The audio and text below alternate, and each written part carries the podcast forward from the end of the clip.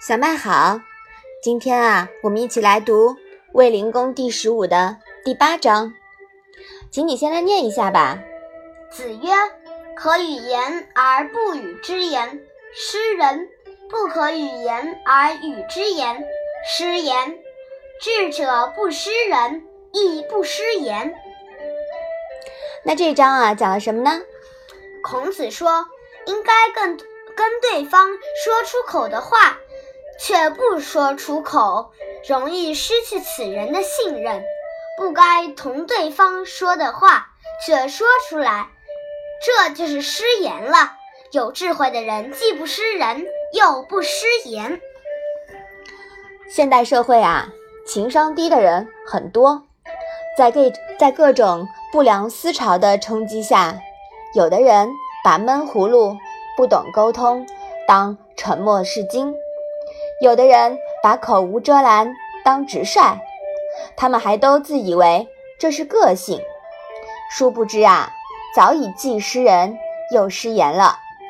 年轻的时候这样还可以原谅，但是如果而立之后还这样不懂人事啊，那只有遭人嫌的份了。别说亨通发达了，他能不四处碰壁，就要谢天谢地了。沟通。是人与人之间第一要务，情商高的沟通啊，会让事情事半功倍。人与人怎样打交道是为政的重要内容，《论语》呢，为我们全面系统的提供了人伦沟通原则以及具体的指导方法。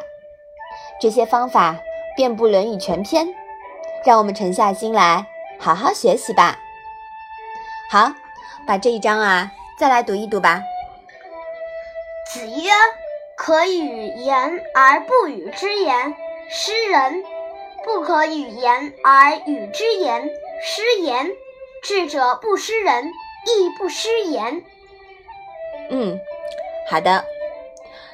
把这句话读通了以后呀，就让你好好的体会一下，什么是智慧的人，怎么做到既不失人。又不失言的，对吧？嗯，我们就要做到该说的时候说，不该说的时候呀，不要乱说，好吗？嗯，那我们今天的《论语》小问问就到这里吧。谢谢妈妈。